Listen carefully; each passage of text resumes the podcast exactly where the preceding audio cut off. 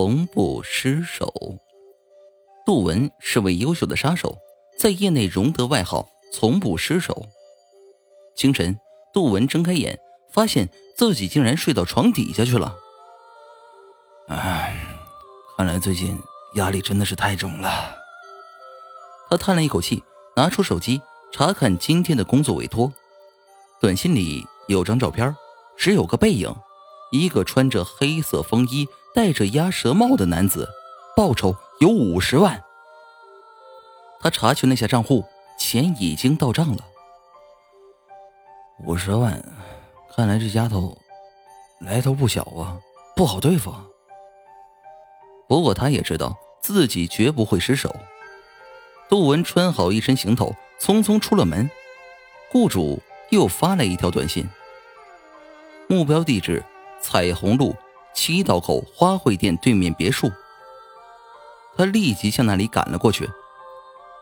杜文已经看见那所别墅，他本应该立即向里面冲进去解决目标，不过此时他心中忽然生出一丝不安。他向雇主发了条短信问：“这个家伙身边有保镖吗？或者？”他是个搏击高手。对方的回答令他意外。不，他是一个普通人，现在应该在看报纸。你走进去可以很容易的杀死他。杜文紧张的心放松了下来，推开院子的大门，目标出现在视野里。他的确在看报，还遮住了脸。杜文感觉这个人有些熟悉。他举起了手中的枪，没有任何犹豫，扣动了扳机。一声枪响，子弹在报纸上留下了一个洞，击中了目标的胸口。受到这样重伤的人，居然没有发出一点声音，还是保持着原来的姿势，仿佛打中了一个死人。杜文冒了冷汗，报纸从死人的手中划过，杜文终于看到了对方的相貌。那竟然是他自己的脸，他眼睛微微闭着，就像平夜里他睡梦里的睡相。那我，我，我，我是谁？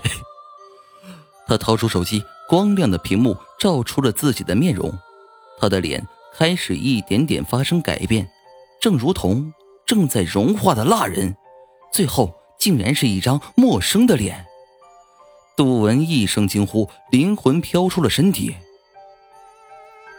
昨晚发生的一幕在脑海中回忆起来，他的魂魄在睡梦中被鬼拉了出来，装进了一个不知名的身体内，并且改变了样貌。众鬼给自己原来的躯壳穿上黑色大衣、鸭舌帽，抬了出去。杜文认识那些鬼，他们曾经是自己的任务目标。一群鬼突然出现在了院子里，一副大仇得报的笑容，然后齐声向他说道：“从不失手，先生，你失败了。”哈哈哈！一阵风刮来，杜文的魂魄像烟一样被吹散了。